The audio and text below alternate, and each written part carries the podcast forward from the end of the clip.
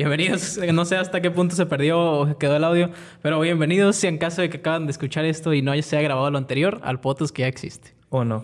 Ok, sí. Me estás contando acerca de tu, de tu este, certificación de ISA que tienes en tu perfil de Instagram. ¿Qué consistía? Ah, ok. Lo vuelvo a retomar. Sí, sí, sí. Eh, bueno, ISAC es la Sociedad Internacional para los Avances de la Sinantropometría.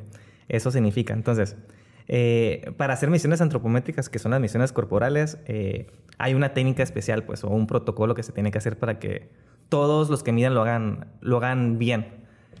Entonces hay varios niveles, desde el 1 hasta el 4. Eh, el nivel 1 es el perfil básico, por así decirlo, son, son algunas mediciones. El nivel 2 es el perfil completo. El nivel 1 se llama también perfil nivel 1 o perfil restringido. Y el nivel 2 se llama perfil completo. El nivel 2 son más mediciones que el 1. Bueno, el nivel 3, aparte de, de hacer lo que hace el 1 y hacer el 2, eh, también puede enseñar o certificar a gente. O sea, yo, yo le, puedo enseñar la técnica a, a, quienes se quieren certificar en ISAC nivel 1 o a los que son 1 y que se quieran eh, hacer nivel, nivel 2. Sí. Eh, yo soy nivel 3. Y está otro nivel que es el nivel 4, que es como el, el ejecutivo de ISAC o el, o el, más VIP. Para que te des una idea, a nivel, a nivel mundial, en promedio son entre 15 y 17 solamente los niveles 4. O sea, sí es, es una mesa muy reducida, pues.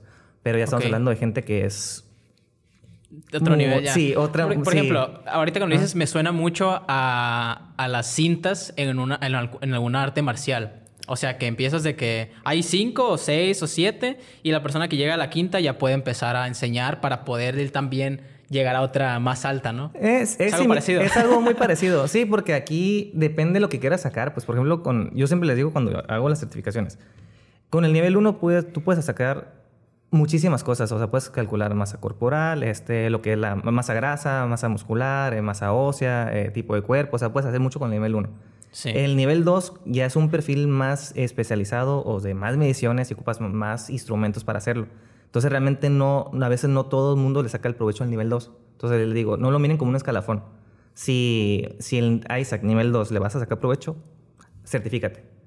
Eh, y el nivel 3, te digo, es, ya es para instructores, o sea, para enseñar el, el, los niveles 1 y, niveles 2, pues. O sea, no es como un... No es una escalera, sino que es solamente para poder capacitar gente. Sí, no, no es una escalera, o sea... Sí. Ah, ¿y el 4 qué, qué ah, sería entonces? Eh, el, los niveles 4, que son los niveles criterio, son los que certifican a los niveles 3. O sea, a mí me certificó un nivel, un nivel 4. ok. Ajá. O sea, yo como nivel 3 certifico a los, a los 1 y a los 2. Por ejemplo, un 2 no puede certificar a un nivel 1.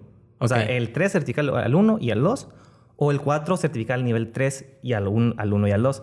Eh, te, digo, el nivel 4 es, son, son personas demasiado capacitadas, muy estudiadas, eh, y te pida esa que, que, sea gente que tenga años de preparación en lo que es antropometría, que se dedique a la, a la, parte de enseñanza de la antropometría, que publique artículos científicos, o sea, que esté 100%. Sí, que sea un investigador, ¿no? Sí, no, o sea, no, no, no, tú no puedes decir que, ah, soy nivel 3, quiero ser nivel 4. No, o sea, no, no funciona así. Ok.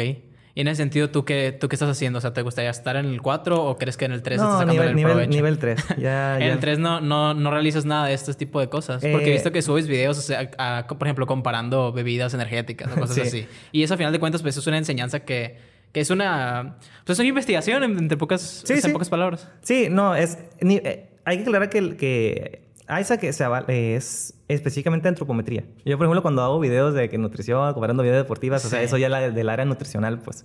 Okay. Eh, Isaac solamente es eh, misiones corporales, a que, que tú aprendas a cómo calcular los componentes corporales, que aprendas a hacer diagnósticos de acuerdo a ellos, que aprendas a hacer comparaciones, o sea, va enfocado a eso. Que, que tú le puedas dar como que el, el giro y lo enfoques a tu carrera, por ejemplo, de nutrición, súper bien. Entonces, ¿qué, otras personas podrían tener un ISAC que no sea nutrición? Quien sea. Puede ser los fisios, que le sacan mucho progreso los, los fisios, honestamente. Eh, los médicos.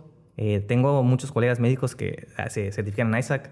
Algunos ingenieros que, se encargan de hacer este, que las mesas o que todas las mediciones estandarizadas a veces se, se certifican como ISAC para, a base de las mediciones que, que, le hacen al cuerpo humano, pueden hacer este, muebles a la altura adecuada. Pues. Sí, sí, como los arquitectos que Exactamente. sí, pues hay libros de antropometría que son, se especifican en eso. Exactamente. Y pues en eso, pues el ser humano no es todo lo que vas a usar tú como persona a la hora de vivir, básicamente. Sí, exacto.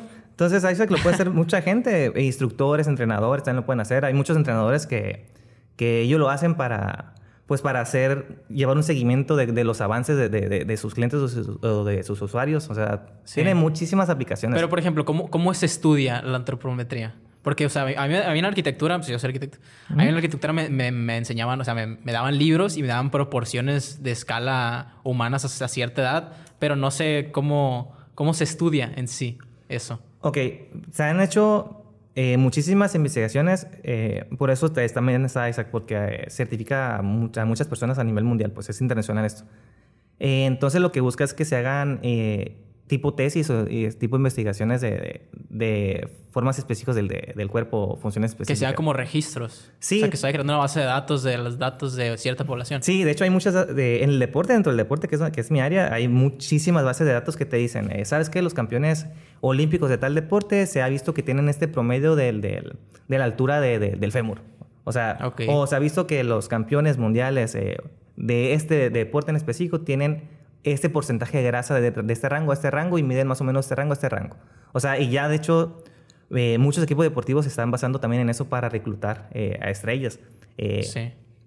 Sería como un requisito, ¿no? Como el fútbol que te piden cierta altura este, y ven otras capacidades dependiendo de la posición. Sí, porque, por ejemplo, si digamos que yo voy a, a querer a dos, a dos deportistas en un equipo de X de equipo, ¿no? A lo mejor esos dos deportistas, yo, yo solamente puedo escoger uno. De esos dos deportistas, ambos juegan muy bien, tienen buena técnica. Uno tiene mejor técnica todavía, pero el otro que no tiene todavía buen- buena técnica, ve- veo que, que su composición corporal o sus diámetros óseos o, o su cuerpo en general da como para dar un plus en ese deporte. Entonces, a ver, y el otro, yo sé que ya por, por su cuerpo ya no va a poder dar ese, escal- ese esca- escalón más. Entonces, mejor le dedico más parte a este, a este, a O sea, esta a cierto persona. punto la otra persona va a quedarse estancada o así. Sí, es que, por ejemplo, y siempre pongo un, un ejemplo, eh, los basquetbolistas, un ejemplo. Sí. Si a ti te buscas el básquet, te encanta el básquet, eh, sueñas con ser campeón mundial de la NBA, pero mides unos 60, Pues sí, no, no es muy realista, ¿no? eh, seguramente no puedas llegar a, a ese nivel, pues. Eh, pero si tengo una persona que a lo mejor no es tan buena, pero está midiendo 1,98. Bueno, yo sé que ya eh, la, la estatura la tiene, entonces ahora hay que buscar la técnica y mejorar. O sea, es más realista que esa persona que a lo mejor no juega tan bien tenga más pos- posibilidades que el que juega muy bien, pero que mide unos 60. Pues, o Que sea, hay gente que mide menos del, de los noven- del 1.90, pero sigue siendo un... O sea, sigue aportando mucho al juego. Sí, sí, pero es, es un ejemplo, pues. Este. Sí, no es práctico. Y- O sea, siendo todos estándar, ¿no? Sí, es mejor pues, Sí, esas cualidades eh, que en la técnica. Entonces, yo, por ejemplo, a veces eh, cuando estoy viendo a, a pacientes que a lo mejor no son pacientes deportistas de rendimiento o que no Piensas acá de que, hey, No, tiene es que. cuerpo y- atleta. Y, y les digo, oye. Tú serías muy bueno en alterofilia, o sea, eres muy bueno en este deporte, ¿no? no ¿Qué te- es? Ajá, el levantamiento de peso. Ah, ok. ¿No, ¿No te gusta? No, pues la neta no me llama la atención. Y yo, ay, chale, o sea, eh, dentro de mí digo, ay, la sí, genética. ah, es- otro atleta esa, mexicano. esa genética se fue. O sea, o sea Sí. porque así lo piensas, o sea, esa... eh, eh, comienzas a pensar eso como antropometrista, pues de que mides a alguien y tú sabes que tiene ciertas capacidades por su cuerpo, por su eh, perfil antropométrico, que podría desarrollar, pero que lamentablemente no lo está haciendo porque a lo mejor no le gusta ese deporte, o a lo mejor no lo conoce, o a lo mejor no... No, No le gusta el deporte en No están las general. condiciones como para practicarlo, o sea, son... son y se ha tocado gente que sí le, sí le gusta y sí tiene las, las condiciones y, y- y no lo ves. O sea, que, que no lo aprovecha, pues, básicamente. Hay muchos, o sea, es que, es que puedes tener el, el- puedes tener las de- el cuerpo ideal como para cierto deporte, digamos, fútbol, un ejemplo. Pero a lo mejor no te gusta el fútbol. Entonces, Sí, como Carlos Vela, ¿no? Que él, él lo hace por trabajo, por así decirlo. un ejemplo. Que le gusta el básquet y pues tiene todas las, las Sí. capacidades para jugar fútbol. a un Sí, nivel. y, y obvia- obviamente hay...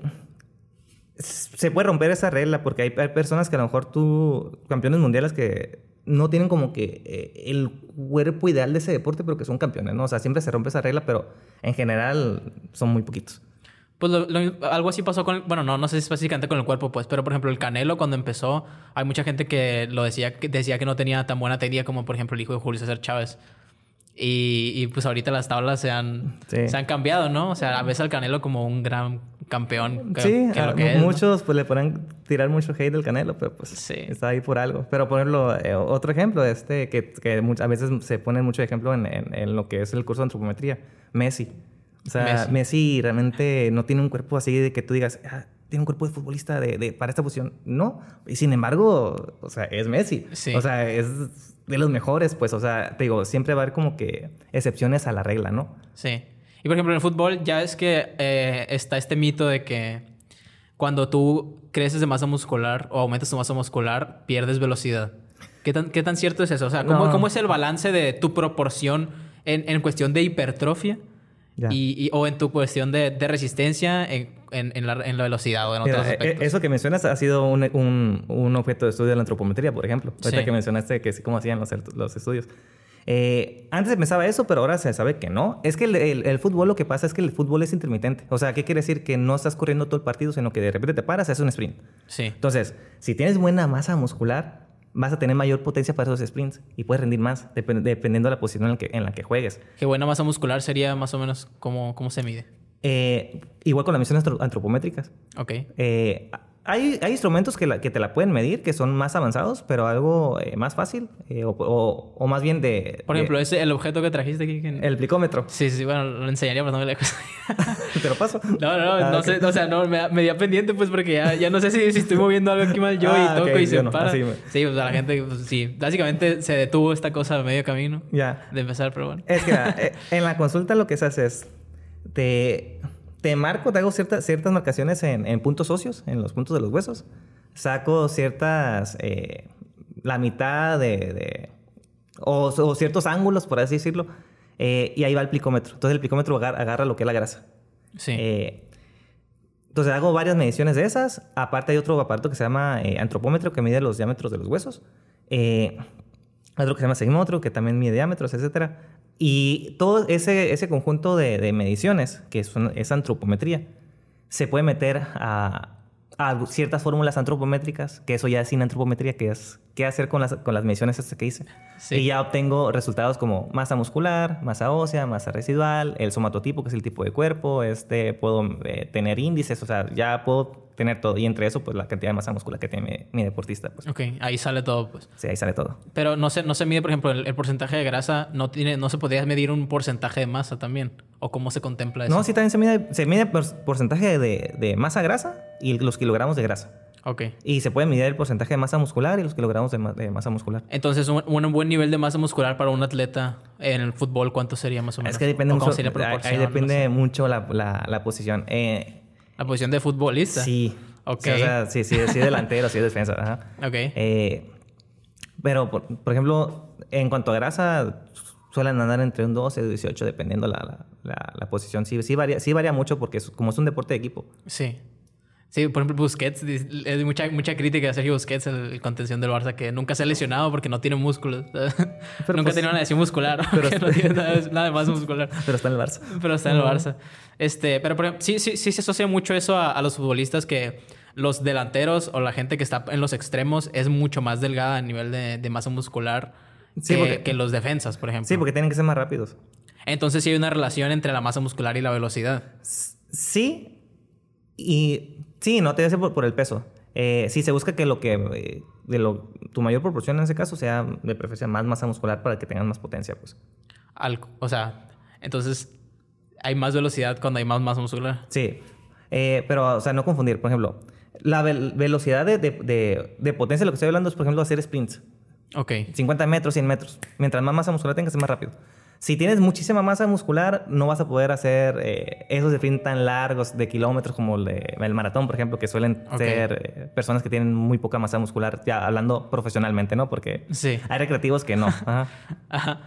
Eh, pero, pero sigue siendo intermitente en el fútbol. O sea, Sí, sí. ¿podrían la gente tener más masa muscular a pesar del, del, del peso que tienen actualmente y, y mantener su velocidad? Por Sí. ejemplo, pongamos ejemplos, ¿no? Yo creo que es más, más práctico. Por ejemplo, Mbappé. Mbappé es un vato que está, pues, delgado, no tiene mucha, mucha... O sea, no está muy marcado, no tiene mucho Ajá. volumen como un como futbolista como eh, Adama Traoré o Cristiano Ronaldo, no sé, bueno, Ya. que esté mamadísimo, que ustedes vean. Sin embargo, pues es un, es un, es un velocista. Y, y tú me estás diciendo aquí que, que la masa muscular, eh, pues, podría beneficiarle a, a tener un, ma- un mayor rendimiento Sí. en la potencia. Eso sí, sí, Sí. Pero ¿por qué no? O sea, me- no me explico si, si esto que me estás diciendo es verdad, que, que con más Ah, masa muscular hay es más que, o sea, no, eh, en los deportes no crees que hay un solo tipo de cuerpo, pues. O sea, puede ser el. Ah, ok. O sea, hay personas que se van a beneficiar teniendo mayor cantidad de masa muscular, otras que a lo mejor se van a beneficiar teniendo menos cantidad de masa muscular. El- En este aspecto de la- de la velocidad, eh, por exa- ejemplo. Exactamente. O sea, va a depender mucho el deporte y la posición. Ahorita pues, pusimos de, de ejemplo el, el fútbol, pues. Sí. Por ejemplo, te voy a poner eh, el ejemplo del, del- del maratón. ¿no? Si, si tú miras a los, a los maratonistas profesionales, a los campeones, suelen tener masa muscular que nada, este, los miras casi los huesos. Eh, pero porque ahí en ese, en ese caso tener un peso muy bajo, aunque pierdas masa muscular, te conviene porque es mucha distancia la que vas a recorrer. Pues entonces, mientras menos peses, menos peso que vas a cargar. Entonces, mejor, me- me- desgaste. mejora la, la, la resistencia aeróbica en ese caso. Ok. Ah, pero, o sea, ya estamos hablando de otro deporte, pues. Y pero, por ejemplo, si, si estamos igual con el runner y ahora comparamos a, a los maratonistas, pero con lo de 100 metros planos o 200 metros planos, lo de 100 metros planos y 200 tienen gran cantidad de masa muscular, pues, porque es un deporte explosivo. Ok. ¿Y en la, nat- en la natación, por ejemplo? ¿Cómo se contempla eso abajo del agua acá? No, es que también, o sea, hay otros componentes, como en la, en la natación también se busca eh, el largo de los brazos, el largo de los- del, eh, de- del torso, el largo de los pies, o sea, porque también es... Cada esa- uno tiene sus... Sí, no, pues. Es un mundo, entonces. Sí, por ejemplo, si, si, si Michael Phelps, eh, los, los brazos los tienen más, los tiene más largos de lo que debería o en promedio, pues eso le, Sí. le En da- promedio están como eh, pasando un poquito la cadera, ¿no?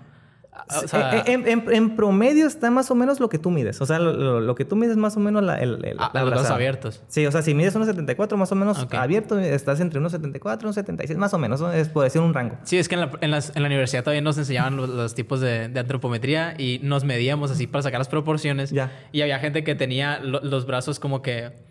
Sí, más donde- abajo. Sí, un poquito más abajo. Entonces parecía como que estaban así Sí, que... pero a lo mejor pu- pudieron haber sido buenos nadadores en ese Bueno, caso. ah, pues ya hace running, O sea, te digo, no- no, a veces el principal error del antropometrista, del nutriólogo, quien está viendo, es solamente enfocarse en grasa y masa muscular. O sea, también esos diámetros de- importan un chorro, pues. Eh, los ciclistas, si, si vemos que, que tienen eh, lo que es el fémur largo y la tibia corta, eh, simula lo que es el, el- la marcha de, de- de- de un ferrocarril. sí. O sea, le da mejor ventaja para pedalear, pues. O sea, son cositas que parece que, que no importan, pero importan un montón. Y tú, eh, o sea, y tú notas eso, practicas algún deporte tú aparte del, del running que te visto hacer. Mi deporte favorito son las artes marciales mixtas. Actualmente ya no las practico por falta de tiempo, honestamente. Ok. Eh, yo te estoy más en, más en el runner. Ok. ¿Y- ¿Pero cuándo- dónde practicabas o qué? Antes practicaba este eh, amateur, artes marciales mixtas. Este, es que es mi, mi deporte favorito. Aquí practicaba en eh, O sea, te, o sea, ¿te gusta la UFC? Sí. Sí. Sí, honestamente sí. Y por ejemplo, los, los, los atletas de la UFC que, que me, me- me imagino que has verificado, o sea, que has visto los- las estadísticas de que las proporciones y todo eso. En los deportes de combate, sí. Bueno, eh, sobre todo en los de artes marciales mixtas, es bien complicado eso. Porque Ok. en, los, en, en artes marciales mixtas estamos hablando que son varias dis- disciplinas en una sola, pues. Sí. Eh, entonces, a lo mejor uno eh, es más chaparro o lo que quieras, eh, pero es bueno para el jiu-jitsu. A lo mejor otro es, es, es más alto y dirías, ah, pues esto no, no va a ser muy bueno, pero muy bueno para el taekwondo. O sea, ahí cada quien mm, se enfoca más en la disciplina que más, más practique, pues, pero pues meten de todo. O sea, Pero hay- por ejemplo, ahí la resistencia eh, en cuestión de recibir se puede manipular a través de, de estas cosas. O sea, ¿hay una manera de medir qué tan buena resistencia puedes tener con estos datos o no? Hablando de resistencia, ¿de qué tipo? O sea, de- de- del impacto, pues, de recibir impacto. Se podría evaluar, o sea, hay instrumentos para, para eh, evaluar la, la- la presión que ejerce un golpe, por ejemplo. Eh, ya son cosas más, más avanzadas, pero pues también, o sea, el- aquí la, la persona está en, movimi- en movimiento, pues, o sea, sí es, es más difícil. Sí, también hablaba de eso con el Cochul, que ellos enfocan mucho en, en poder expandir o, em, como que domesticar al cuerpo a aguantar más la respiración. Eso realmente modifica internamente algo de nosotros. Mentalmente, más que nada. Mentalmente. Sí. porque a mí me hace extraño, pues, porque yo también eh, eh, te- es, em, estaba bajo ese mito de que, por ejemplo, yo, yo a mí me gusta cantar, entonces al principio que, que me estaba aprendiendo, pues me decían que, que la caja torácica o, el- o los pulmones tienden a, a expandirse en un porcentaje. Bueno, en eso eh, sí tiene algo, razón. O sea, mientras mejor condición física tengas, ocupas menos oxígeno. Eh, entonces, puedes tener ma- mayor condición física al momento de, de hacer algún ejercicio, aguantar más pues, durante un round de artes marciales mixtas, ¿no? Y, o sea, pero, pero esa condición, ¿cómo se, cómo se, genera- gana, se por ejemplo? eh, practicando, entrenando es la única manera. Ah, Hay algo que se llama consumo máximo de oxígeno, que el- eh, nos basamos mucho en eso para eh, evaluar la resistencia o la condición física del, del deportista. Eh, mientras más se practique o, o, más duros entrenes, pues decirlo, esa, ese consumo máximo de oxígeno se, se puede aumentar. Eh, también hay otro tipo de resistencia como la resistencia aerobia, resistencia anaerobia. Este, eh, por ejemplo, en lo que son las artes marciales mixtas, los deportes de combate, se usan varios sistemas energéticos. Se puede ser el sistema energético anaerobio galáctico, que es aquel que no ocupa oxígeno para funcionar, eh, pero dura poco tiempo, que sirve mucho para, la potencia, golpes rápidos, por ejemplo. Pero, también ocupan resistencia aerobia. Eh, porque el round dura de 3 a 5 minutos de arte marciales mixtas y aparte son, pues son, son 3 o 5, ¿no? Ya dependiendo de la modalidad. O sea, ocupas resistencia eh, cardiopulmonar, pues también, o sea, y eso solamente se obtiene entrenando. Y es demasiado... ¿Te gusta... ¿Viste Fernando Moreno, por ejemplo? La ahorita que ganó. No vi la pelea, fíjate, me arrepentí, no, no he visto la pelea, honestamente. Pero sí te gustaba, o sea, sí, sí, sigues hablando moreno. Sí, sí, obviamente. Él, menciona mucho, o sea, lo para empezar, me, me, llama mucho la atención lo de las orejas. Ah, que, que... si miras a alguien con orejas así, sí, aléjate, o sea... Oreja de coliflor, ¿no? ¿Oreja de coliflor? Sí, no manches. Que igual probablemente sería ilegal que él te haga algo porque... Ah, sí, O sea, ya, ya como catalogado como arma blanca. Pues. Sí, pero cualquier, eh, cualquier peleador de arte marcial mixtos que se repete va a tener oreja de coliflor. Y eso es algo ¿Y ¿No te ha tocado trabajar con, con peleadores tú? Sí, así sí, sí me ha. Pero, me ha pero conocidos o gente... Bueno, conocidos aquí, al menos a nivel local. Sí, y en general. Este, sí, y honestamente los deportes de combate sí, en cuanto al aspecto nutricional, sí son los que implican más, eh, más exigencia. ¿Por qué? Por la parte del, del, peso. El pesaje. Sí, porque yo le puedo poner la, dieta a, cualquier deportista, ¿no? Eh, pero aquí lo que cambian en los deportes de combate es que ocupas un peso. O sea, se pacta un peso para pelear. Si no haces el ese peso, pues no peleas. Eh, entonces aquí hay, hay varias cosas que hacer digamos que el peleador pesa actualmente, no sé, 70 kilos y va a pelear, y va a pelear en 65, un ejemplo. O sea, ya estamos hablando que son 5 kilos que tiene que bajar. Si no los baja, no pelea. Tengo que ver cuánto tiempo tiene para bajar. A lo mejor la pelea va a ser en un mes, a lo mejor va a ser en dos meses, a lo mejor va a ser en tres semanas. Eh, mientras menos tiempo tenga para, para el pesaje, pues más estricta va a ser la dieta, pues entonces mayor descompensación puede haber. Entonces hay que cuidar de que la dieta sea acorde a que pueda bajar de peso mi deportista sin sacrificar tanto rendimiento deportivo. Y eso es complicado. Eh, y aparte, hay algo que se llama eh, carga de glucógeno, que es en cuanto se da el pesaje, se repone todos los, los, carbohidratos para que tenga mayor energía el día, el día de la pelea. Sí. Y, en ese caso, como es solamente un día el que dispongo, es algo complicado porque tiene que ser como que, hey, vas a comer esto, esto, esto, esto y ya. O sea, sí exige mayor trabajo. O sea, los deportes de combate honestamente son mis deportes favoritos. O sea, sí me gusta mucho cuando trato a un, deportista de, de combate.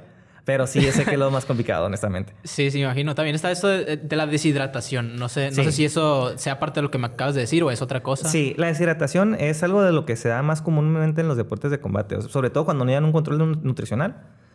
Eh, para dar el peso se deshidratan. O sea, si tienen que dar 3 kilos, pues eh, pierden 3, litros de agua y son 3 kilos. O sea, se están deshidratando. Pues eso puede ser muy peligroso, honestamente. Y mientras más te deshidrates, pues más riesgo para la salud va a llevar, ¿no? Eh, entonces a veces llega el, llega el deportista de combate, miro que tiene tantos kilos extras y miro que la pelea ya va a ser en un mes. Y sí le, le tengo que ser muy sincero, o sea, oye, ¿sabes qué? La neta, eh, no creo factible bajarte el peso con la pura dieta porque falta muy poquito tiempo y tienes muchos kilos arriba. Seguramente te vas a tener que deshidratar. Y es algo que nunca se... es, la deshidratada es algo que no se busca hacer, siempre. Es un eh, recurso del último momento. Debe, debe ser así lamentablemente, por lo toman como el primer recurso los, los deportistas, ¿no? Pero debe ser el, último. ¿Pero por qué? O sea, ¿qué conlleva el daño físico o, o en cuestión de rendimiento? ¿Qué, ¿Qué, es lo que afecta más? Número uno, para deshidratarte, ¿qué tienes que hacer? Estás corriendo con, con, unas chamarras, eh, un hule, te metes a saunas, haces mucho ejercicio. O sea, eso ya genera fatiga. O sea, ya vas, ya vas a, llegar más cansado el día de la pelea. el otro, si te deshidratas demasiado, puede ser muy peligroso en cuanto a la salud. Eh, o sea, puede haber una descompensación y, puede ser que sea más fácil que el deportista sufra un, sufra un daño severo durante la pelea. ¿Daño eh, severo reflejado en? en desmayos, en, derrame cerebral, que, de que el, cerebro golpee contra, contra las paredes del cráneo. O sea, hay muchos riesgos, pues. Ok. Eh, no, no sé si has visto videos de, que, de personas que están dando el peso y que apenas lo dan y lo llevan como que entre varios cargándolo que ni No, siquiera pueden estar parados. Pues, o sea, es, es, es muy peligroso. Infarto puede ocurrir. O sea, sí, sí es muy... Es bastante peligroso. Eh, entonces siempre se busca que no se deshidraten. Entonces te digo, cuando vienen con un peso eh, muy arriba y que sé que con la prueba no voy a poderle de- bajar el peso, si le, muy, le soy muy honesto, o sea, oye, no te voy a poder bajar el peso, seguramente te deshidrates, pero lo que se va a buscar es que se te deshidrate lo menos posible. Lo menos. Eh, ¿Para qué? Para que pueda rendir mejor ese día de la pelea. pues. Pero ahorita to- todavía está la, la- la- la vieja escuela de que piensan de, de que todo lo, tienen, lo quieren bajar de agua. O sea, todo. Y no, o sea, eso está... ¿Cómo sería una bajada correcta? Por ejemplo, tú vas, vas quitando elementos o vas Sí. jugando con ellos. O sea, ¿cómo, cómo dices tú? Mira, de, de aquí tú necesitas esto, esto, esto. Y yo te, para poder bajarte de peso necesito estarte monitoreando, este, quitándote aquí, poniéndote allá. ¿Cómo vas midiendo eso? Mira, eso con las misiones antropométricas. Sí, sea, sí. Este, llega el paciente de la consulta, ya me dice, va, la pelea va a ser en tantos días, saco las cuántas semanas quedan. Ok. Lo ideal es que él esté bajando entre medio kilo y un kilo por semana. Sería lo ideal. Ok. Algo y ese kilo sería de, de músculo en ese caso, si es un Eh, atleta. en, en- en general se busca que la gran mayor parte del peso que se pierda sea de grasa. Cuando, Sí. cuando son deportistas, sobre todo alto, alto rendimiento y que están en de- un deporte de combate, a veces la grasa tienen muy poquita porcent- muy po- Sí. poco porcentaje de grasa, entonces sí va, a perder va a perder algo de masa muscular. Eh, pero se, se va poniendo la dieta de un, de un modo de que se va bajando calorías poco a poco, pero sin que se comprometa el rendimiento. O sea, que, que el deportista pueda seguir eh, entrenando con las mismas cargas de entrenamiento sin que se vea afectado. De la otra manera, si son muchos kilos los que están arriba y queda poco tiempo para la pelea, la dieta va a ser muy, muy restrictiva, entonces el paciente va a tener. Va a afectar el rendimiento. Va a afectar el rendimiento, primera, número uno, va a afectar el rendimiento, el otro va a tener mucha ansiedad, va a tener mucha hambre, va a andar de malas, o sea, Sí, pues somos humanos, ¿no? Entonces. Ahorita que mencionas eso de que te puede, o sea, tu cerebro puede golpear con la parte del cráneo, o sea, como Lo- lo- contexto, conte- por ejemplo, el boxeo. Eh, Ok. El boxeo, la gran mayoría de los golpes, ¿dónde van a la cabeza?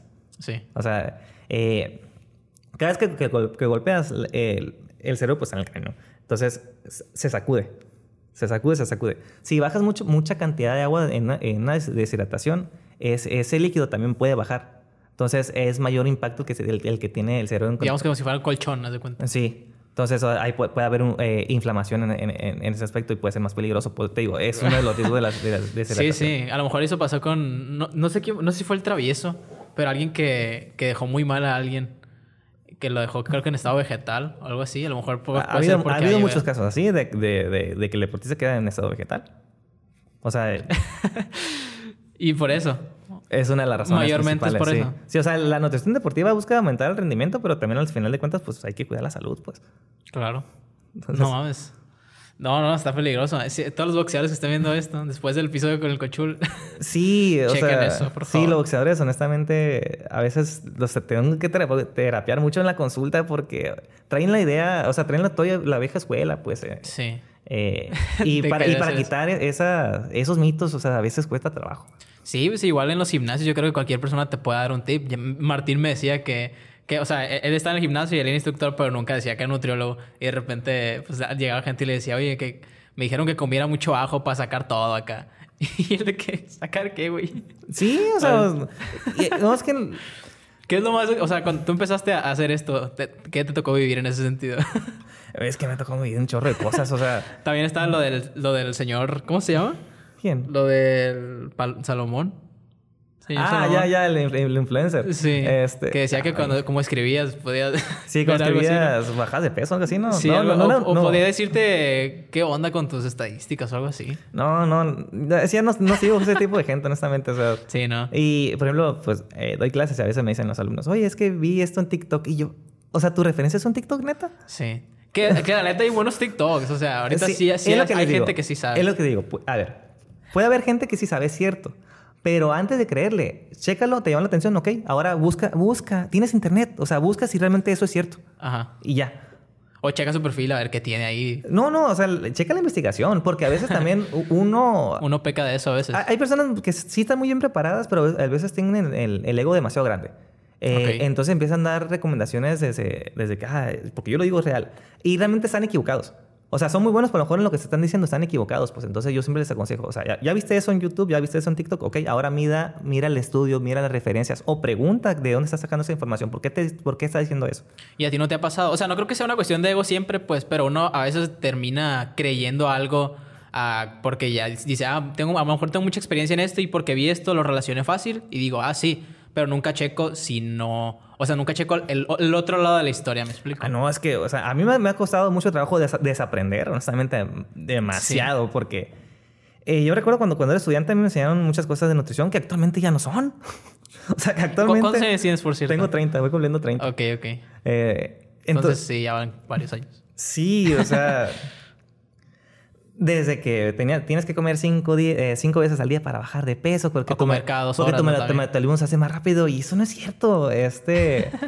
o que el... No sé, hay, hay, hay muchísimos eh, mitos o cosas que antes se pensaban y que ahora ya no, que combinar ciertos suplementos no, te- no se tiene que hacer porque causaba daño, que la cafeína no se, tenía- no se podía dar en el deporte porque ocasionaba este, deshidratación, o sea, Sí. cosas así que al final nos enseñaron, o sea, nos enseñaron en la escuela y, y, y no es cierto, o sea, por- y, y cómo sé que no es cierto? Porque me puse a leer, empecé- me puse a investigar artículos serios, no artículos de, de, de, De de la revista, o del- no, o sea, ya artículos de PubMed, o sea, ya, ya, Sí. ya, ya, ya a esta altura ya, antes de creer algo, miro si hay un metaanálisis, si hay un artículo que respalde por alguna sociedad internacional.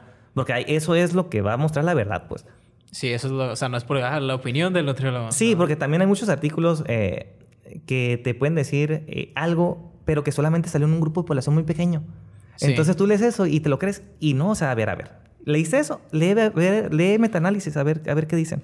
O sea, Como el fasting, o sea, he visto mucha opinión acerca del fasting. ¿Qué, qué opinas acerca del fasting? eh, pues es, es una moda que es ahorita. O sea, ayuno intermitente, el fasting es una moda que es ahorita. Este, Pero ¿en qué consiste? O sea, ¿cuál es la diferencia de una dieta normal a una dieta de fasting? Que yo sé que es este como que poner el cuerpo en una no sé cómo se le podría llamar, en una condición más de resistencia en Ajá. cierto punto y que luego le añades lo mismo.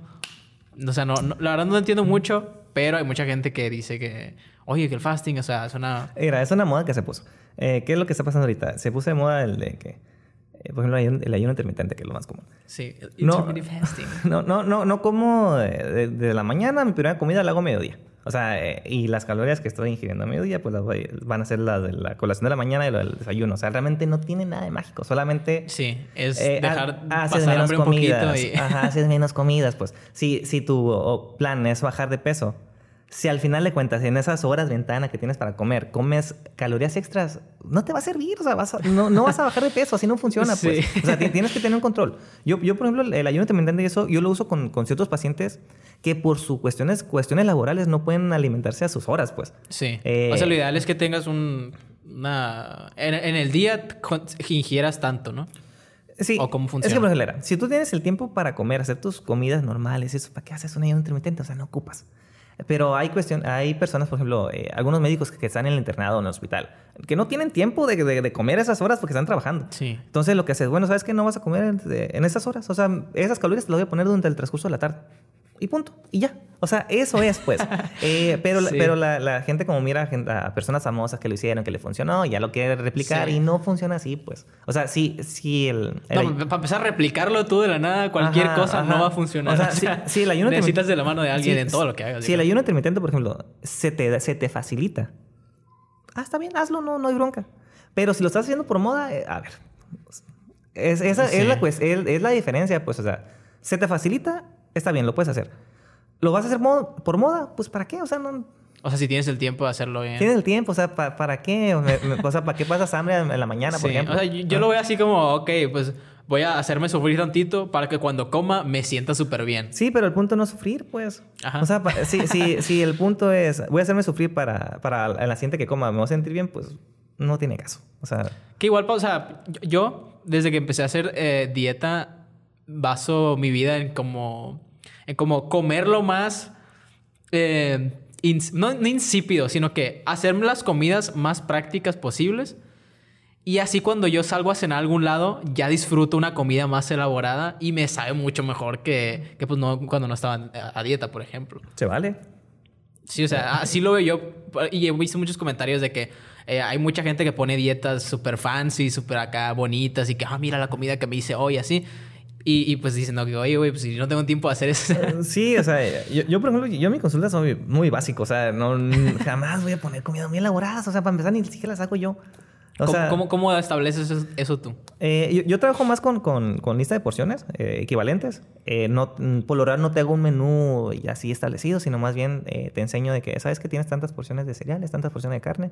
Tú te vas a armar tu menú con esas opciones. Tú a lo que te guste, a lo que tengas en tu casa, te lo haces. O sea, así es como, como, como trabajo y, pues no tengo mejores resultados porque el paciente ya aprende a comer, pues. a veces si te, se te ponen un menú ya hecho y el paciente deja de hacer ese menú, pues ya no aprendió a comer, o sea, va a regresar a sus hábitos eh, anteriores. Si les enseñas a comer de qué son unas porciones, de qué es, qué es un cereal, qué, qué es, qué es un, una porción de, de, de, aceite, qué es una porción de fruta, o sea, eh, y sabes cuántas tiene, o sea, ya, ya, pues, si el paciente va a romper la dieta, ya sabe cuántas porciones de cada cosa se está comiendo, pues ya, ya se conciencia. Que al final de cuentas eso se busca, que, que hagas conciencia según lo que estés comiendo, pues. Ajá. Que también eso es, es, lo que está pasando. Bueno, no, no tan así, pues, pero he visto muchas críticas en la campaña esta de los sellos alimenticios que se ha hecho aquí en México comparado con otros en Latinoamérica que dicen que, por ejemplo, la campaña de aquí en México es corta por lo sano y las campañas en, otros, en otros lugares de Latinoamérica es, eh, pues, escoge lo más sano para ti. O sea, en vez de decir no, dicen, oye, pues, agarra lo que tenga menos sellos, ¿sabes? Sí, pues es que es lo que se busca. De hecho, México actualmente tiene el, mejor sistema de de etiquetado del mundo. Ok. O sea, eh, nosotros adoptamos el, etiquetado de Chile y lo mejoramos. El de Chile era, era, el mejor o de los mejores. Entonces lo que hizo México es que eh, que esta política en Chile estaba funcionando bastante bien. Eh, se hicieron estudios y se hicieron otro tipo de, etiquetado, por así decirlo. Se hicieron muchos etiquetados.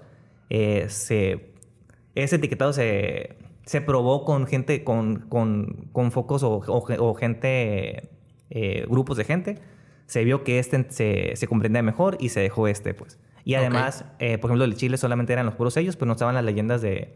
Eh, ¿Tiene ah. edulcorante o tiene cafeína? Pues, evitar en niños. Eso se, añadió, se añadió al, de nosotros. Y a otros países ya lo están adoptando. O sea, realmente... ¿Sí ha funcionado realmente? No, es que ha funcionado bastante. Porque el, el, etiquetado de antes, para empezar, lo hizo la industria. O sea, lo hizo Coca-Cola, si no me equivoco. Sí, ok. Eh, sí, bueno, las, las, botellas de Coca se, se lo supieron adaptar para que estuviera estético al diseño. por ejemplo, las de vidrio, ya se veía como si fuera parte del diseño de la botella. Y, no lo entendías, o sea... Sí, claro, no lo entendía. Porque se, se hicieron estudios de... Se, agarraban el etiquetado y se miraba cuánto tiempo le tomaba a la gente poder comprenderlo el etiquetado ese. O sea, eran de uno a dos a tres minutos. O sea, nadie más va a hacer eso. Y ya con los sellos desde que, ah, lo miras, ah, ok, lo agarro o no lo agarro. Ya es más rápido. Sí. Eh, entonces el, etiquetado que teníamos era bastante difícil. Uno como otro lo batallaba para leerlo, así te la pongo. Sí, porque tenías que, leer. Y ustedes leen muchas Porque a lo mejor te decía, eh, eh, el producto, no sé, contiene 50 calorías. Ah, 50 calorías. Pero no leía que 50 calorías por porción y que, y que ese producto tenía 10 eh, porciones. O sea, eh, y, tenías que darte el tiempo para leer toda la etiqueta y eso. Ahora, lo de los sellos es más rápido y la gente, y la gente en general lo entiende, pues, lo comprende.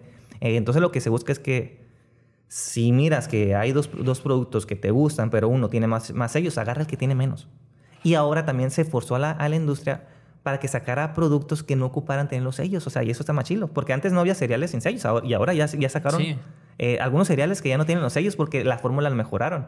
¿Pero de eh, las marcas comerciales? Sí, marcas comerciales. Ah, ok. Eh, entonces, o sea, al final de cuentas... Que también quitaron los animalitos y todo eso. Ah, no, es que es lo principal. Eh, todo, todo dibujo animado que estaba llamativo o los premios, bye. Ah, los premios, sí. Sí, porque eso era atraer a los niños.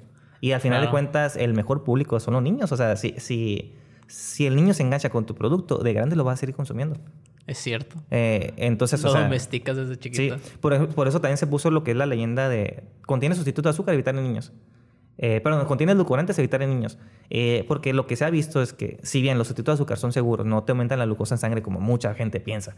Eh, son seguros, pero si, el, si el niño, si el niño tiene esa estimulación al sabor dulce, se ha visto que de grande puede desarrollar ese sabor mucho mejor como para preferir alimentos ahora sí con azúcar. Sí. Entonces, o por sea, e- se crea el vínculo afectivo con el estímulo del Eh, azúcar eh, y el, o sea, te, te creces con esa... Exactamente, entonces por eso, se, por eso se puso la leyenda. Tiene, cuando tiene eh, edulcorantes, evitar en niños. Cuando tiene cafeína, evitar en niños. Que igual hay gente que le da cualquier cosa a sus hijos ahí. Sí. Coca en Bibi, no mames, ¿de qué? O sea, ¿qué? No, sí, en serio, no, sí. No puede ser. ¿Qué, qué abuso? Sí, o sea, Coca en Bibi, o sea, imagínate, no mames. es que, por ejemplo, yo lo, mi- yo lo miro mucho en la consulta de que a veces llega la mamá con el niño, que a lo mejor por lo general suele, También atiendes a gente que no es del, del ámbito Ah. Por lo general son niños deportistas. Por- Ah, ok. Sí, sí atiendo a gente que no es deportista, pero la neta, de preferencia, si son deportistas, ven conmigo. Si no... eh, O sea, si, hace- si no hacen ejercicio, honestamente, no soy como que el mejor porque... eh, mi enfoque es la actividad física. O sea, eh, Sí, es el la nutrición, la nutrición deportiva. ajá, buscar rendimiento, buscar a lo mejor también salud, estética, eh, bajar grasa, aumentar masa muscular, etcétera. Pero, Pero que estén con- haciendo ejercicio. Si no haces ejercicio, honestamente, no. Eh, bueno, entonces me, han llegado con niños que a lo mejor practican un deporte, pero tienen un- a lo mejor un problema de, de sobrepeso, obesidad, tienen mucha grasa corporal. Entonces llega la mamá y dice, ah, es que el niño se la lleva comiendo mucha chatarra, que, que el refresco no la afloja. Y yo, a ver, a ver, a ver, ¿el niño trabaja o qué? O sea, ¿de dónde saca el dinero? Ajá. No, pues yo- nosotros se lo damos. Entonces, ah, no, pero es que ya, no le- ya, ya lo estamos controlando en eso. Pero en la casa se le va tomando coca. A ver, ¿y, y en su casa por qué hay Coca-Cola? Ah, es que nos- a mi esposo y a mí nos gusta. Oye, oye, a ver, a ver. Entonces estamos mal. O sea, la culpa no es del niño. Y, y lo Sí. peor es que enfrente de mí lo regañan al niño de que estás todo gordo. la porque-". neta. Y sí, y, y yo digo, señora, es que Pues es que sí, es cierto, no es culpa, no Ajá, es no culpa. es su culpa. O sea, la, la culpa no es de él, la culpa es de usted. O sea, si, si, si sabe que el, que el refresco le va a hacer daño, ¿por qué tiene refresco en la mesa?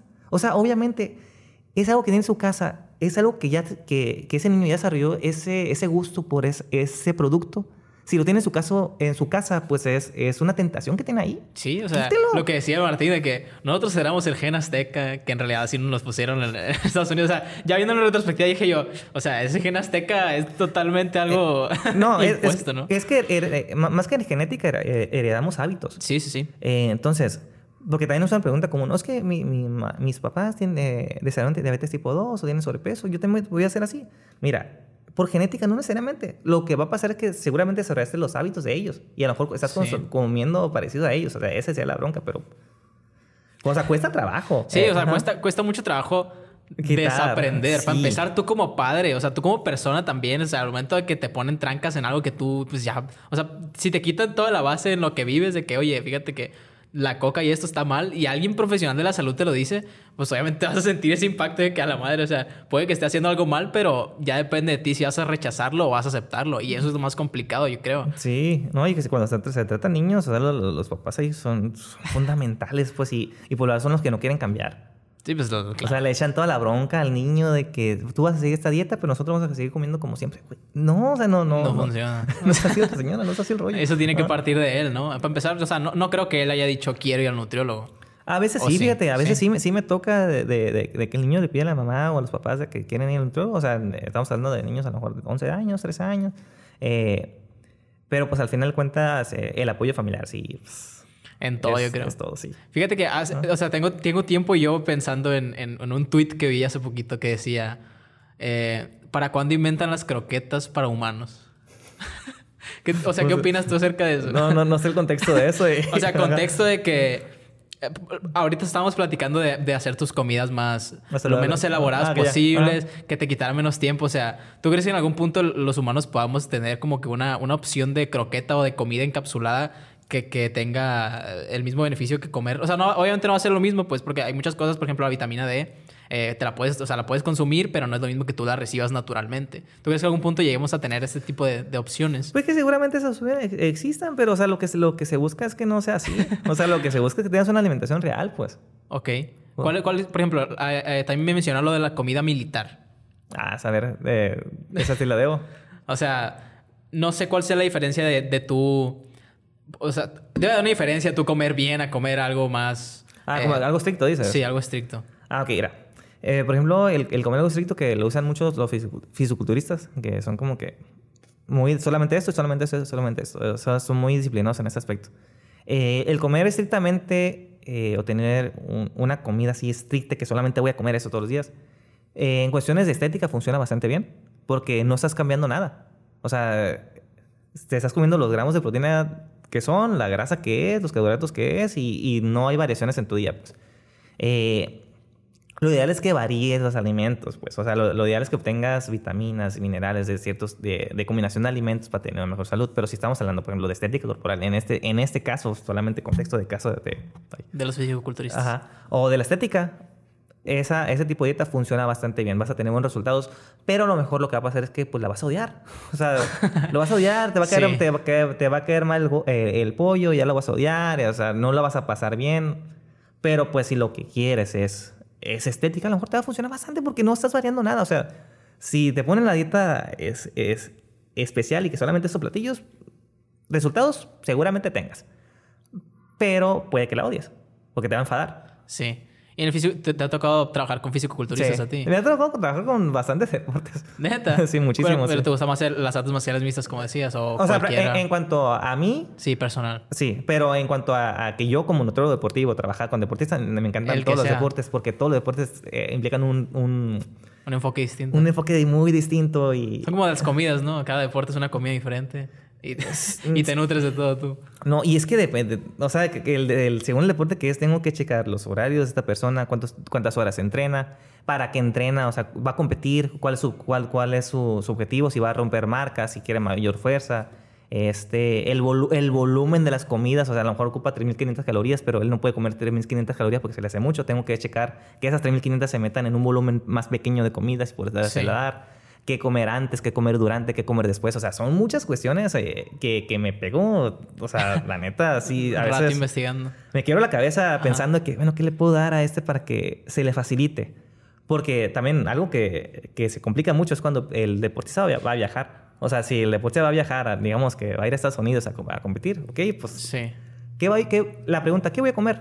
Lo ideal es que no comas en un restaurante, pero se va a quedar en un hotel. ¿Qué va a comer? O sea, o tengo, que, te, tengo que, que, que, buscar como que formas, a lo mejor, de cosas que pueda comprar allá y ya, a lo mejor, empaquetadas. Eh, porque sé que no, la, no, no le van a ocasionar daños. Porque si lo meto a un restaurante o algo así que, ah, vete a los tacos. No. Está el riesgo de que le haga daño, pues. Entonces, sí. eh, una diarrea y hay competencia. No, es... O sea, son muchas cosas. Y todos los deportes me gustan, honestamente. O sea, cualquier deporte implica su, su grado de dificultad. Y en la cuestión de físico-culturismo, uh -huh. ¿Cómo es la alimentación de un físico-culturista? Eh, depende en qué, en qué etapa esté. Eh, te la voy a resumir en dos. Okay. Está la, la parte de, de, volumen, está la, la parte de definición. Eh, en lo que es la, la, parte de volumen, se busca que el deportista o el fisiculturista, aquí en este caso, aumente la mayor cantidad de masa muscular posible. La grasa se suele aumentar o se suele mantener. Hay más enfoque que aumente, pero se va cuidando en cada consulta. Lo voy checando con las misiones antropométricas. Eso no, se, no, no es como el bulk. ¿Es el bulk? Sí, es el bulk. Sí. Okay. ¿Cómo eh, se traduce el bulk? No hay, no hay nombre. Eh, ganancia de masa muscular, gana, volumen. No, fíjate que no me lo, no me lo había planteado. sí, o sea, bueno. a lo mejor bulk es un término más coloquial, ¿no? Eh, sí, bueno, el, gana, el, la etapa de volumen. sí, sí. Eh, bueno, el punto es que aumentes. Eh, se dice aumentar limpio. Porque hay otra etapa que, que, que a veces yo le digo el gordumen que comen de todo, pues entonces aumenta así mucha masa muscular, pero también aumenta mucha grasa. Es lo que no se quiere. Entonces, sí. que aumente lo más posible masa muscular con la menor cantidad de, de masa grasa. Eh, ya, digamos que ya se va llegando la competencia, faltan a lo mejor dos, tres meses, se va a poner otra etapa, ahora sí, de definición. Eh, aquí ya entramos en déficit calórico, cuidando la cantidad de, de, proteína y carbohidratos para que no haya una depletación muscular muy severa y que lo que más esté bajando sea eh, grasa, pues. ¿Qué sería el déficit calórico para la gente que no? Eh, tú tienes tantas calorías que necesitas consumir. Si te pasas de eso, es un, un superávit. O sea, estás consumiendo más de las que debes. Si consumes menos, es un déficit calórico. Eh, entonces, si consumes menos calorías de las que necesitas, eh, va a haber una tradición de, de, pérdida de peso. En este caso, lo que se busca es que sea de grasa. Si tengo mis calorías, pero yo le restringo demasiadas kilocalorías, o sea, si hago un déficit muy, muy, muy arriesgado, eh, muy fuerte, lo que va a pasar es que aparte de grasa va a perder mucha masa muscular. O sea, entonces en cada consulta por eso te checo la masa grasa y la, y la masa muscular, pues para que, ver cómo, cómo va tu, tu, balance. Sí, y al principio tiras la vara muy alta a la hora de hacer déficit calórico o cómo vas probando eso. O no, ya tienes, es, ya no, tienes es poco a poco. O sea, ya, ya una vez que ya, ya, si estamos hablando del fisiculturista y después de que ya hice la etapa de volumen, voy a meterlo en, en déficit calórico. Si la etapa en volumen, un ejemplo, acabó en 4.000 calorías, un ejemplo, ¿no? Ah, pues en la otra le voy a dar 3.800. En la otra le voy a dar 3.500. O sea, es un déficit... Progresivo. Progresivo. Sí, no, no, no, no, no debe ser muy fuerte, pues. Y el entrenamiento es diferente, te imagino. Fíjate que no tanto. No. Eh, o sea, ¿qué es lo que pauta la definición y el crecimiento de volumen? Más que nada la dieta. O sea, el... Yo siempre no tanto el entrenamiento. No, el entrenamiento es súper importante, ah, pero, pero, no... varía, pues. Es que a veces se, cae en la, en la, idea de que, ah, estás en definición, ahora vamos a hacer más repeticiones. No, o sea, entrena fuerte, entrena como si fuera hipertrofia, porque al final de cuentas, eh, el que bajes de grasa o no va a depender de lo que estás comiendo, pues. Ok. O sea, eh, y, va, y va a haber el periodo de entrenamiento se divide por varias secciones, ¿no? Está lo que es el, el, mesociclo. El mesociclo es de, en estas semanas voy a trabajar eh, pura fuerza, en esta semana voy a trabajar este, muchísimas repeticiones, esta semana voy a sacar marcas con mi máximo peso. O sea, dependiendo de qué semana estés, también va a ser la, dieta en la, en la que estés. Eh, entonces, según las cargas de, de, de entrenamiento que tengas en esas semanas, a lo mejor esas dos o tres semanas que vienen van a ser muy intensas. Bueno, ya sé que van a ser muy intensas. Ahí voy a, voy, puedo aumentar los carbohidratos para que tengas la energía para aguantar esas cargas de entrenamiento. Si ya sé que viene una, una, una etapa de, de, reducción de cargas de entrenamiento, ahí bajo la dieta. Aquí el problema es que a veces no hay, no hay tanta comunicación con el, el nutriólogo, con el entrenador, y es donde, ay... Hay roce. Ah, sí. Bueno, no, no, hay, conflicto, sino que se ha afectado en el, en el, en el resultado. Sí. Pero dependiendo cómo va entrenando, son, son la nutrición que le voy a dar. Pues si le, si le aumento los carbohidratos, si le bajo los carbohidratos, la proteína, bla, bla, bla. Ok. Y como, por ejemplo, alguien normal, ¿cómo em, em, empezaría a tener... O sea, si, quiere empezar a ser fisiculturista o si quiere empezar a ganar buena forma, que no me imagino que no es muy diferente, ¿cómo, cómo eh, establecerías tú el entrenamiento? Ah, ok. Yo, para empezar, yo no pongo, eh, yo no hago los entrenamientos. Yo me enfoco en la, parte nutricional que ya bastante, bastante trabajo. Eh, Pero me imagino que tienes que tener una noción de. No, tienes bastante noción. Sí, eh, yo soy bastante en lo que es este, en actividad física y con especial entrenamiento deportivo. O sea, sí, sé bastante De, esa área. aquí lo que, lo que se busca es que tenga un, plan de, hipertrofia, un plan de entrenamiento que sea enfocado para, para hipertrofia. lamentablemente, no muchos saben hacer un buen plan para hipertrofia, pues. Eh, pero si esa persona fue con alguien, un, un buen entrenador que sí hizo un plan estructurado para hipertrofia muscular, uff, al 100. Porque ya sí la dieta tiene mucho mejor resultado, pues. Porque al final de cuentas, el músculo para que crezca ocupa estímulos. Sí. Entonces, no importa la dieta que tengas, eh, si, si tu estímulo está bajo. O sea, si... si sí. Porque hay muchas personas que me dicen, ah, es que no me masa muscular y me la paso dos horas en el gimnasio. Y yo, para empezar, ¿por qué haces dos horas en el gimnasio? ¿Qué haces en dos horas? O sea, seguramente no haces dos horas de ejercicio, a lo mejor descansas un chorro. Eh, ¿cuánto, ¿Cuánto levantas? ¿No? ¿Qué tanto? ¿Llevas una bitácora lo que estás levantando con cuántas repeticiones? No, que no. Y, y, siempre le metes, vas, llevas, una llevas una sobrecarga progresiva. ¿Qué es eso? O sea, empiezo a hacer como que eh, interrogantes ahí que me doy cuenta de que realmente no están entrenando como eh, debe ser, pues. Entonces, que siempre se debe buscar que, que, que que crezca un poquito tu límite, ¿no? Sí, o sea, tú tienes un, un, estímulo y un umbral. O sea, siempre hay que buscar que el, el, estímulo cada vez sea mayor. Porque si dejas el estímulo igual, o sea, a lo mejor hay personas que solamente hacen las mismas repeticiones con el mismo peso siempre. Se quedan pues estancadas, pues, o sea, no, no, no hay un aumento porque están haciendo lo mismo. Eh, pero digamos que ahora ya cambió. Digamos que están haciendo mismas repeticiones para la siguiente semana, ahora con un poquito más de peso. Y a la siguiente semana, un poquito más de peso. O sea, ya están rompiendo ese estímulo, o sea, ya va a haber mayores resultados. Eh, entonces, te digo, hay, ah, hay, entrenadores muy buenos que sí saben hacer muy bien las cargas de, entrenamientos. Ah, lamentablemente hay otros muchos entrenadores o instructores de gimnasio que, pues, que realmente no saben y que solamente los están improvisando con los, con, las personas. Sí. O, son eh, empíricos, por así decirlo. bueno, aquí, aquí también hay algo que mucha gente se confunde. Por ejemplo, el, el instructor del gimnasio, ese instructor te tiene que decir cómo hacer los ejercicios correctamente, pero no, no es tu entrenador, pues. Y a veces yo siento que le, que le, quieren hacer mucho trabajo a los instructores y la neta no. O sea, el instructor te va a decir cómo hacer el, el ejercicio, una buena técnica pero no lleva un protocolo de tu entrenamiento porque al final de cuentas no es tu entrenador, pues, no es tu entrenador. Este... Pero igual la rutina que te ponen tiene que tener un sustento, ¿no? Porque tú vas y dices, hey, hoy me toca. Debe, pero las cargas a lo mejor no están planificadas. O sea, si, si, si tú llevas con un entrenador, así que si es de entrenador de verdad, él te va a planificar las cargas de entrenamiento según por las semanas que estés. O sea, es algo muy, muy, muy cambiante y, o muy, muy variado y a veces eh, el, el, paciente o la persona dice que, ah, que ese instituto no sirve, que no sé qué. Oye, pues que contrata un entrenador, un entrenador personalizado. O sea, sí, es bastante caro, ¿no? Pero, pero si quieres tener resultado, pues, pues, es la mejor manera de hacerlo. no viendo videos de cómo... o sea, no, también... Eh. Sí, hay libros buenos que puedes también conseguir. Pues, o sea, puedes buscar información. ¿Y tú has, tú has dado esa información? Sí, yo O sea, a ti te han preguntado, pues, en ese, en ese aspecto de, del ejercicio. Sí, sí, si a mí me preguntas en cuestión de ejercicio, ¿dónde pueden buscar información? Yo les paso ahí biografía. Tengan, ¿Qué, ¿Qué, ajá. haces, por ejemplo, en tu en Casa Nut? Casanut eh, significa cap- capacitaciones en salud y nutrición. Eh, somos una marca que nos dedicamos a hacer cursos de relacionados a la salud- y nutrición, seminarios, congresos, diplomados, cer- certificaciones, eh, talleres. Eh, eso eh, nos enfocamos a hacer, pues. Ahorita pues tenemos la certificación ISA que va a ser en, en, en enero, eh, spot. Sí, que sí, va a salir para...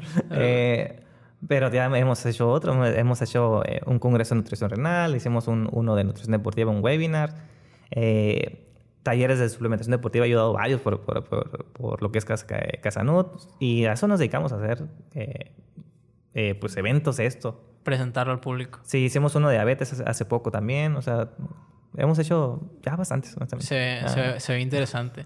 También te, te pregunto esto porque, Ujú. o sea, hay gente, eh, como por ejemplo Jaime, que, que me tocó estar yendo al a sponsor ahí.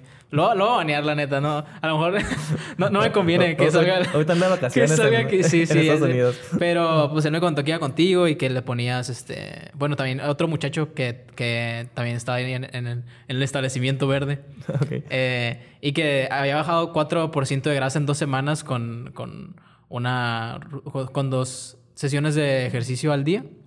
Y, y, o sea, yo le pregunté a Jaime que si era necesario a fuerzas hacer cardio después de hacer eh, pues un entrenamiento de gimnasio, ¿no? De hipertrofia y me dijo, no, o sea, el cardio solamente es para que tu cuerpo se regenere de una mejor manera o que, o sea, ¿cómo, funciona en el sentido este de, ok, peso, cardio por esto y, el descanso también forma parte de, Eh, ¿cómo es el balance? Mira, si, si estamos hablando aquí de la pérdida de grasa corporal en específico, eh, el cardio, te digo, no, no es crucial, o sea, porque va a depender más del déficit calórico que tú, que tú tengas. Como lo como contas ahorita. La- Eh, el cardio, sí, yo sí lo recomiendo. Sí, yo, yo sí lo, lo recomiendo por la resistencia cardio, cardio- eh, pulmonar o cardiorrespiratoria, pues. Eh, porque te va a ayudar en la, en la parte de la condición física. Y yo siempre les digo, no ocupas clavarte con el cardio, o sea, puedes, ha- puedes hacer poco, no, no, no hay bronca, haz, haz- haz un poquito aunque sea. Pero si no, si, incluso si el paciente dice, no voy a hacer y solamente voy a hacer pesas, puede tener buenos resultados. O sea, puede bajar de, de- de grasa porque se ajusta el- el- la dieta a eso, pues. Eh, a veces con el cardio lo que, lo que pasa es que se aumenta lo que es el, el gasto calórico de, de esa persona, pues va a, gastar, va a gastar más calorías, pero al final de cuentas, si no haces cardio, pues yo nomás ajusto la dieta a un déficit, a, a un déficit calórico y... Ok. Y por ejemplo, algo, algo que, que combinaría. El CrossFit tendría como que una combinación de, estos, de, tiene, estos- de tiene estas todo, cosas. tiene todo. ¿Y cómo, cómo es el ajuste en ese sentido? Eh, es que depende el, el objetivo del, de- del deportista. O sea, hablando del crossfitero que quiere bajar de grasa o hablando de crossfitero que quiere... Pues que- no sé, ¿cuál sería el objetivo del CrossFit? ¿Tú qué- eh, pues ganar. Ganar, pero o sea, en, en cuestión física, No, o sea, ¿qué gana- sería? gana- o sea, ganar que- las competencias. ganar ¿no? las competencias, o sea. Sí, pero ¿qué requiere tu cuerpo físicamente para ganar resistencia? Este, el, el- el- la resistencia cardiopulmonar, como me decías. Ok, ahí el, el, cro- el CrossFit pues hace una combinación básicamente de todo, de fuerza y resistencia, ¿no? Eh, aquí a veces me dices, me dice, ¿sabes qué? Yo estoy muy bien en la, en la parte de, de resistencia, o sea, todo lo que es, eh, lo que es correr, lo que son los, los, los burpees, lo que es la cuerda, la- lo, lo manejo muy bien. Eh, pero en la fuerza no tanto, eh, ocupo levantar más peso. Ah, ok. Entonces trabaja para eso. En el CrossFit eh, se busca mucho que el consumo de carbohidratos sea eh, el óptimo. Eh, si no tienes carbohidratos, no vas a rendir. Así punto.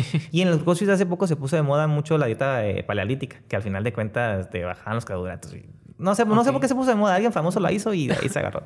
Eh, entonces se busca que tengas una buena carga de carbohidratos antes, durante y después, de- y después del ejercicio para que puedas rendir más. Y de esa manera puedes hacer mayor trabajo de ejercicio, pues. Eh, sí, pero porque o sea, uno se- piensa en CrossFit, piensa en un trabajo de mucha condición. Sí. Yo creo que... Y, y siempre hay que aclarar si, si el objetivo de esta persona. Luego te pregunté, pregunté si, quería, si era ganar o perder grasa. Sí. Eh, siempre hay que, que plantear el objetivo que tiene esta persona. Sea, si llega alguien de CrossFit y me dice, oye, ¿sabes qué? Pues yo quiero ganar competencias. Ok. Se pone el- los cargos- carbohidratos que se necesita, la grasa, la proteína, eh, si se va a ocupar suplementos o no, bla, bla. Todo enfocado a, la- a- a que hagan más, e- m- mejor los ejercicios y que rinda más, ¿no? No necesariamente que baje de grasa o que aumente masa muscular, ¿no? Porque eso es, es diferente. O sea, Sí. aquí estamos hablando del rendimiento como tal. Y el rendimiento no siempre va a ir de la mano con la estética, pues que a veces eh, eso no lo entiende mucha gente. Eh, sí, sí, ahora, sí, llega otro ejemplo, que igual de CrossFit, pero me dice, oye, ¿sabes qué? Yo, yo, lo- yo lo que quiero es bajar de grasa, no me interesa tanto ganar las competencias. Ah, bueno, te voy a poner un déficit calórico seguramente.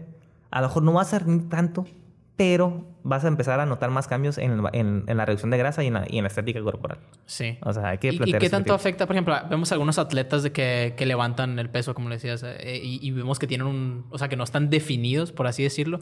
¿Qué tanto el porcentaje de grasa también ayuda a este, a este deporte? Ok.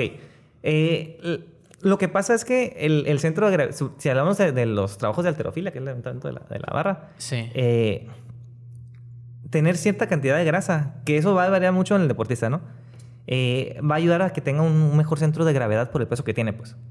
Entonces, okay. ese centro de gravedad va a hacer que levante mayor, eh, de una mejor manera lo que la barra. Si a esa persona yo le bajo bruscamente la grasa corporal porque lo quiero rayar o marcar, ese centro de gravedad puede variar y puede bajar la, la, la, pues la estabilidad y no, va, no puede levantar tanto peso. O sea, ahí es necesario tener Mande. Ahí es, sería necesario o es en algunos casos tener un porcentaje de grasa para mantener eh, eso. En algunos casos, en el CrossFit normalmente no, no se necesita porcentajes de grasa eh, pues muy, muy elevados, honestamente, pero tampoco muy bajos.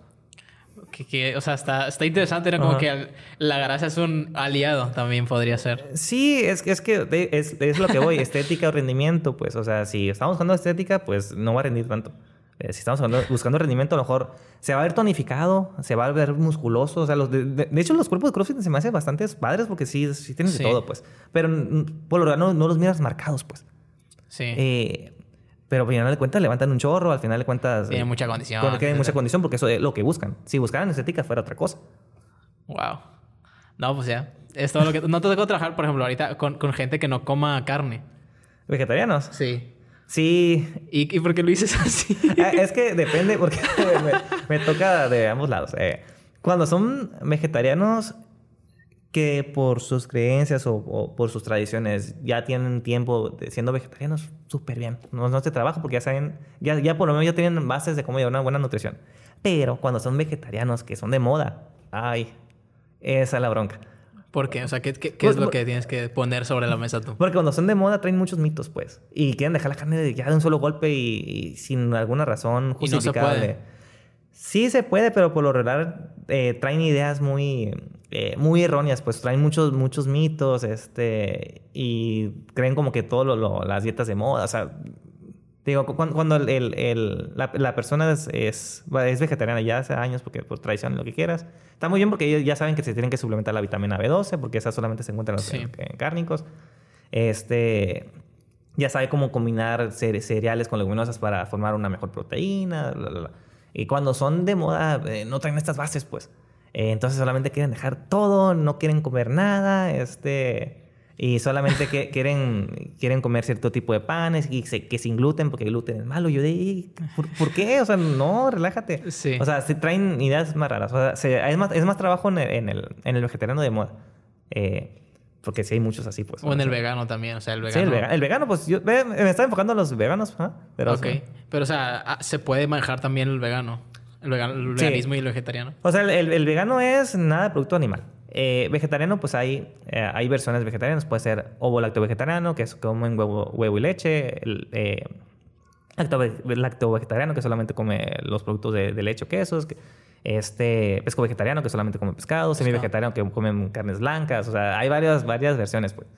Si, si es semi-vegetariano o, o a lo mejor ovo lacto vegetariano, honestamente es fácil la dieta porque, pues al final de cuentas, como están consumiendo algo de cárnico, eh, por lo general no suelen tener tanto problema con la parte de la proteína, Sí. por lo regular. Pero si no, ¿cómo, cómo, cómo, o sea, ¿cómo complementas esa Eh, falta de...? El, un, un- un alimento que tiene mucha cantidad de proteína y muy buenas pues, son las leguminosas. Entonces eh, eh, se suelen aumentar lo que es el consumo de, de leguminosas, frijol, haba, lentejas, soya. Que viene ahí donde... O sea, viene en, en el registro de, de porciones que tienes tú en tu Sí, tu exactamente, sí. Entonces no habría problema si alguien va contigo y te dice, oye, quiero dejar de comer carne. No, no, no, no hay problema. Sie- siempre trato de, de ver el, el por qué quiere, quiere eso. O sea, ¿qué, qué, qué mitos tiene?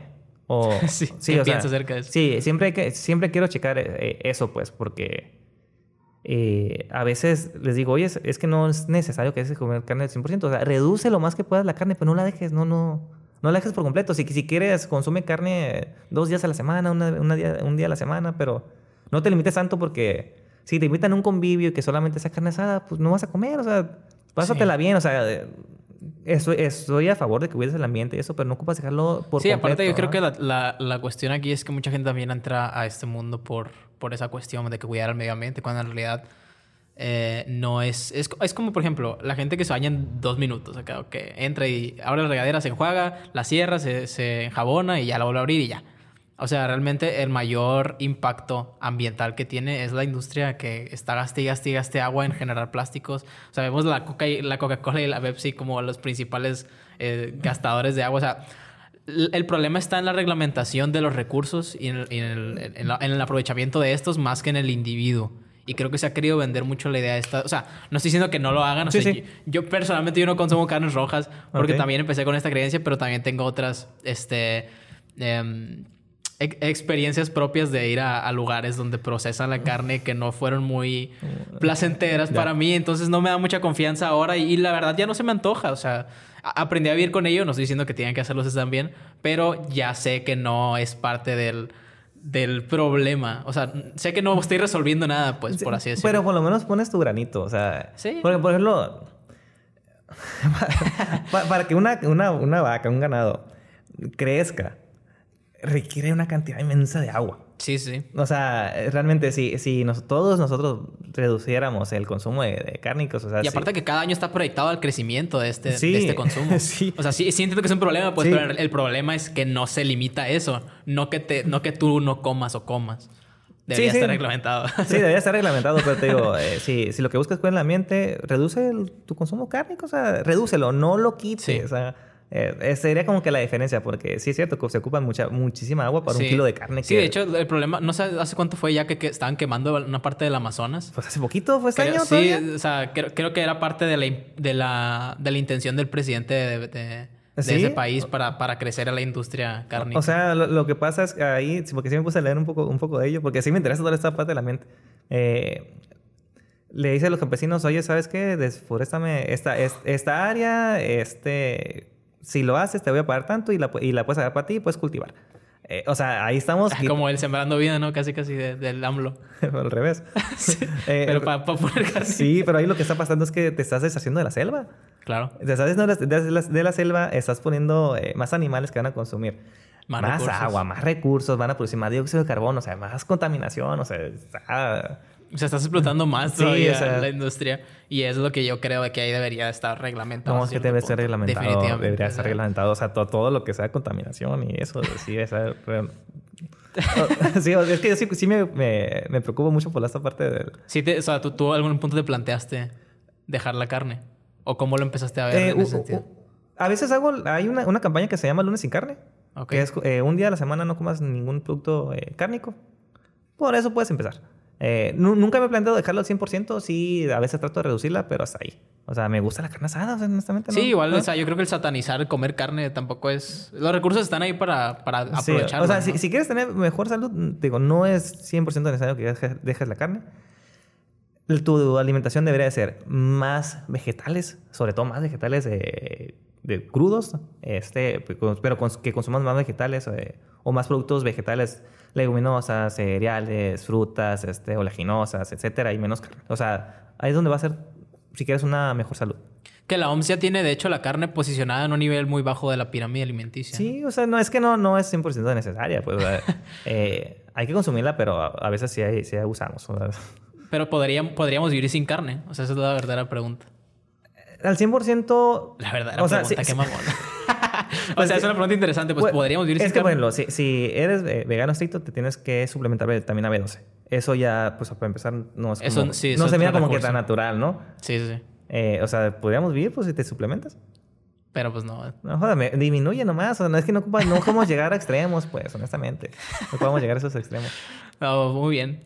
Pues ya, eso sería todo. La verdad, estaba, estuvo muy, muy interesante. Hablamos de un montón de cosas bastante chidas. Este, ¿qué, qué, cómo te sentiste? La neta, muy bien. Eh, Primero como que muy poquito nervioso. Ya, sí, ya. lo normal. ¿Dó- ¿Dónde te podemos seguir para que la gente sepa dónde hablar contigo, dónde buscarte? Eh, en Instagram redes? estoy eh, como Nutrición Deportiva eh, Miguel.